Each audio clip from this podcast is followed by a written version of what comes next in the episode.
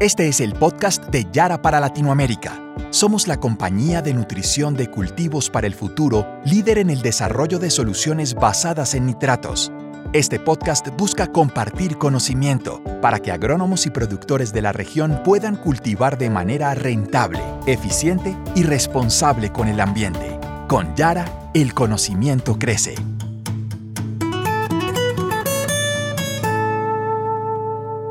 Hola, bienvenidos al Yaratip de la semana de nuestro podcast Productores para el Futuro. Les acompaña hoy Nidia Clavijo, ingeniera agrónoma y gerente de marca para Yara Latinoamérica. Bienvenidos todos. Les recordamos que de manera mensual tenemos un podcast de alrededor 20 minutos donde hablamos sobre temas de rentabilidad, eficiencia y responsabilidad ambiental de nuestras soluciones basadas en nitratos y adicionalmente, cada semana pueden esperar los Yara Tips en torno a temas prácticos agronómicos a tener en cuenta para ser un productor para el futuro. Hoy nos acompaña Amparo Medina, ingeniera agrónoma senior para Yara Latinoamérica. Buenos días, Amparo. Hola Nidia, ¿cómo estás? Muchas gracias. Es un gusto poder comunicarme con productores, asesores, distribuidores y estudiantes y todas aquellas personas que laboran en el campo y que están interesadas en la nutrición balanceada de cultivos. Es precisamente el tema del que vamos a hablar hoy, nutrientes esenciales y nutrición balanceada. Me gusta mucho este tema, Amparo, eh, porque se me hace muy parecido a cuando estamos frente al médico y nos recomienda una dieta alimenticia compuesta de alimentos en diferentes cantidades y de manera equilibrada con el ánimo de mantener en nosotros un balance nutritivo y mantener nuestro organismo funcionando en armonía y siempre jóvenes. Al respecto de esto, y ya hablando de nutrición de plantas, por allá hacia el final del siglo XIX, Justus van Lieben, considerado el padre de los fertilizantes, enfatizó sobre el valor de los elementos minerales derivados del suelo y la necesidad de reemplazarlos para mantener su fertilidad de modo que puedan alimentar bien las plantas, que son las encargadas a su vez de proporcionarnos alimentos. Es así, como los fertilizantes alimentan a las plantas y las plantas nos alimentan a nosotros. Hoy en día, Amparo, te cuento que somos 600 millones de habitantes en América Latina, es decir, que los productores para el futuro tenemos la responsabilidad de producir alimentos para estos 600 millones de habitantes. Gran desafío, ¿cierto, Amparo? Uy, tremendo desafío. Pero menos mal contamos con los cultivos para poder obtener ese alimento. Y contamos con las plantas eh, que hacen parte de los cultivos, por supuesto, que son organismos muy interesantes porque son autótrofos, es decir, ellas son capaces de fabricar su propio alimento. Para esto eh, requieren eh, solamente unos pocos elementos requieren suficiente luz de la cual obtienen energía, requieren del aire que les proporciona eh, CO2 o dióxido de carbono y el oxígeno, y requieren del suelo que les proporciona anclaje, humedad y nutrientes minerales. Con estas materias primas, las plantas son capaces de fabricar azúcares a través del proceso de la fotosíntesis y muchos otros compuestos que les permiten crecer y desarrollarse. Ok, ya que hablamos de todo lo que le permite a las plantas crecer y desarrollarse, que al final son ingresos para el agricultor y alimento para todos, ¿nos podrías ampliar el concepto de nutrientes minerales? Sí, claro. Eh, los nutrientes minerales son elementos químicos que son esenciales para que las plantas puedan crecer, desarrollarse y producir. Eh, estos se diferencian del carbono, el oxígeno y el hidrógeno, que son, digamos, nutrientes, podríamos llamarlos orgánicos, y estos nutrientes provienen del agua, del aire, mientras que los nutrientes minerales provienen del suelo o de los fertilizantes que utilizamos en la agricultura. Qué interesante. ¿Y cuáles serían esos elementos que se consideran nutrientes minerales? Y cuéntanos, por favor, Amparo, cómo se clasifican estos nutrientes. ¿Será que podemos pensar que pasa igual con las plantas que con nosotros, los humanos, que consumimos unos alimentos más que otros? Me queda como la duda, Amparo. Eh, pero tienes razón, sí, las plantas eh, consumen más unos nutrientes que otros. Por eso a los nutrientes minerales, que se denominan minerales porque provienen básicamente del suelo o de los fertilizantes, eh, los clasificamos en elementos mayores, que son los que la planta consume más o los que aplicamos más, que son nitrógeno, fósforo y potasio, elementos secundarios o mesoelementos como calcio, magnesio y azufre, y finalmente eh, los nutrientes menores o microelementos que son eh, zinc, boro, cloro, cobre, manganeso, hierro y molibdeno. Muy bien. Cuando mencionas nutrientes mayores, secundarios o mesoelementos y menores, ¿podemos pensar que algunos son más importantes que otros, Amparo, o por qué razón se llaman así? No, no, en realidad no, no es que haya unos que sean más importantes que otros. Como lo mencioné antes, se clasifican así es porque la planta los consume en mayor o en menor cantidad. Eh, por ejemplo, los elementos primarios o los que llamamos también elementos mayores son los que se aplican en cantidades más altas, por el orden de 50, 100 o más kilogramos por hectárea, seguidos de los elementos secundarios o mesoelementos que las dosis pueden oscilar entre 20 y 100, máximo 80 kilogramos por hectárea, y finalmente los micronutrientes que se aplican por debajo de, yo diría, de 2 o 3 kilos por hectárea e inclusive en, en, gramos por hectárea, porque son los que las plantas consumen en cantidades más pequeñas. Pero todos, todos son esenciales. Esto significa que si alguno de ellos falta, así la cantidad que requiere el cultivo sea muy baja, se puede afectar el crecimiento y al final rendimiento y calidad, que son los principales objetivos de la producción agrícola. Muy bien, Amparo, eh, son todos esenciales. O sea que es importante contarle a nuestros productores para el futuro que ningún nutriente debe considerarse secundario en cuanto a su importancia y que cada vez más los elementos como el calcio y el magnesio, por ejemplo, se agregan a los programas de fertilización para aportar una nutrición correcta y balanceada, ¿cierto? Así es. ¿Y, por qué son esenciales y por qué los tenemos que tener en cuenta? Porque cada elemento tiene una función o unas funciones eh, únicas en el funcionamiento o en el metabolismo de la planta y no puede ser reemplazado por otro.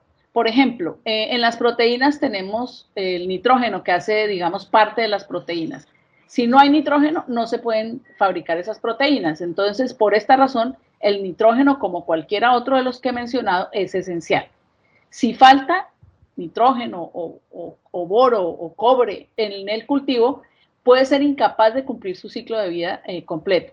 Es decir, no se desarrolla y puede inclusive llegar a generar síntomas de deficiencia o ser incapaz, por ejemplo, de formar flores y frutos en los casos más extremos.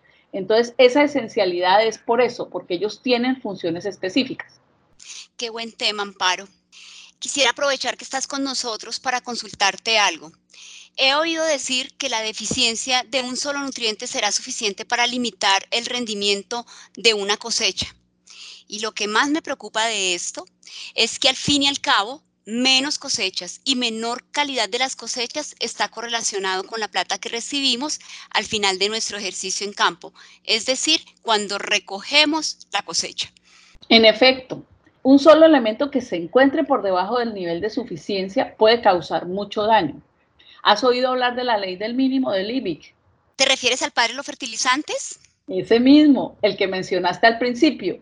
Eh, Libic y otros con otros investigadores eh, enunciaron hace bastantes años también una ley que establece que el crecimiento de un cultivo se verá limitado por el elemento más escaso. Esto significa que tú puedes tener en el suelo, al haber aplicado en tu cultivo, digamos, puedes tener cantidades abundantes de elementos disponibles pero si uno de ellos es insuficiente, limitará el crecimiento y desarrollo de todo el cultivo, bajando el potencial del rendimiento. Por esta razón, en la agricultura siempre debemos asegurarnos de tener eh, buenos niveles de nutrientes eh, disponibles para las plantas para no limitar ese desempeño del cultivo. Y hay que considerarlos a todos. Se ve todo un desafío, esto de considerar todos los nutrientes. ¿Qué consejos nos puedes brindar a quienes queremos ser productores para el futuro? Bueno, eh, puede sonar un poco complicado, eh, pero hay que considerar todos los nutrientes y entender claramente que todos son importantes por esas funciones metabólicas que ellos desempeñan. Eh, te voy a poner un ejemplo. Si hay una deficiencia de calcio, pueden morir los ápices de la raíz y se impide o se daña la absorción de boro, también de otros elementos, pero esa deficiencia de calcio nos puede generar deficiencia de boro. Y así en muchos casos, porque todos los nutrientes en general están interrelacionados, por eso es importante no solamente eh, evitar las deficiencias, sino también evitar los excesos, porque se pueden inducir muchos desequilibrios nutricionales en la planta. Y para evitar esta situación, yo lo que recomiendo es diseñar programas nutricionales balanceados basados principalmente en los requerimientos del cultivo y en la disponibilidad en el suelo. Estoy pensando, Amparo, que si consideramos varios nutrientes para aplicar en un programa de nutrición, tendríamos que utilizar muchos productos, ¿o no? Me sigue sonando a desafío. Eh, no, Nidia, no, es tan complicado como parece. Mm, por ejemplo, en Yara tenemos nuestra línea de fertilizantes o productos Yara Mila, que son fertilizantes complejos granulados basados en nitratos para aportar nitrógeno, pero también aportan fósforo y potasio y elementos como magnesio, azufre, zinc, boro en un solo producto.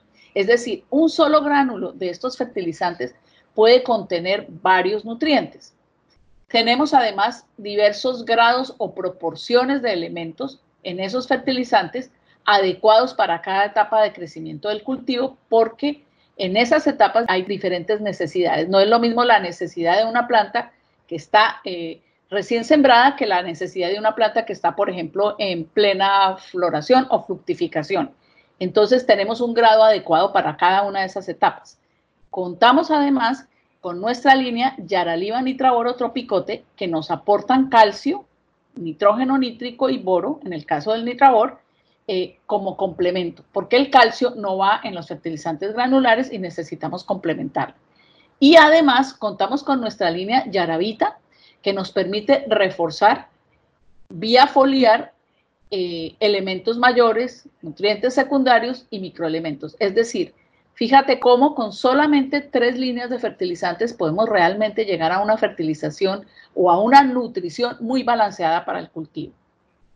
Ok, Amparo, muy buena explicación. Me has convencido que definitivamente podemos elaborar y tener una nutrición balanceada. Pero me gustaría que nos puntualizaras cuál es el riesgo de no considerar todos los elementos. Muchas veces cuando estamos en campo tomamos decisiones de fertilizar con unos elementos porque creemos que no todos son importantes y sin pensar en qué la planta realmente necesita. Eh, ¿Me puedes contar al respecto de esto? Claro, mira, es que usualmente nos concentramos en los nutrientes mayores porque son como que los que más eh, estamos acostumbrados a aplicar y tradicionalmente aplicamos y a veces no vemos que pase algo, ¿verdad? Aplicamos nitrógeno, fósforo y potasio y nos parece que en el cultivo no pasa nada. Eh, no aplicamos otros elementos como calcio magnesio, zinc o boro, y eh, lo que ocurre es que el suelo nos va proporcionando esos elementos cosecha a cosecha, pero al no tenerlos en cuenta, al no aplicarlos en los fertilizantes, estos elementos se pueden ir agotando en el suelo eh, induciendo desequilibrios que pueden causar deficiencias nutricionales que luego son difíciles de corregir. Además, eh, es importante eh, con un criterio de sostenibilidad que le dejemos a las nuevas generaciones suelos con suficiente fertilidad para que ellos a su vez también se puedan alimentar. Entonces, por eso es importante considerar todos los elementos, aplicarlos en las dosis, en el momento, en el lugar que se requiera eh, y pues eh, para, digamos, sostener esa fertilidad del suelo y sostener esas productividades del cultivo. Debemos evitar llegar al punto en que una deficiencia nos va a afectar el desempeño, porque las deficiencias, lo repito, son difíciles de corregir. Estoy pensando con todo lo que nos has contado y lo maravilloso que es la nutrición de las plantas y todo lo maravilloso también que hacen nuestros agricultores en el campo. Estoy pensando que hemos de profundizar en el tema, conocer un poco más acerca de la importancia de todos los nutrientes y qué herramientas tenemos para diagnosticar los contenidos de los nutrientes, tanto en el suelo como en las plantas, para poder tomar una muy buena decisión y establecer un buen plan de nutrición para nuestros cultivos. Siento que es algo que debemos de saber todos los que somos productores para el futuro. ¿No crees, Amparo? Claro que sí, es una excelente idea. Y recuerda que en Yara contamos con especialistas que nos pueden colaborar en muchos temas. Sí, Amparo, tenemos más de 150 especialistas en toda Latinoamérica. Bueno, muy bien, Muchas gracias, Amparo, y muchas gracias a todos por unirse al podcast de Yara Latinoamérica. Esperamos que lo hayan disfrutado, que hayan aprendido, pero adicionalmente a esto que tengan un feliz fin de semana junto a sus familias. Síganos escuchando para que ustedes sean también productores para el futuro. Hasta la próxima. Acabas de escuchar el podcast de Yara para Latinoamérica. Para más información sobre nosotros, sigue nuestra cuenta en LinkedIn, Yara Latinoamérica, o nuestra cuenta de Twitter, arroba Yara Latam.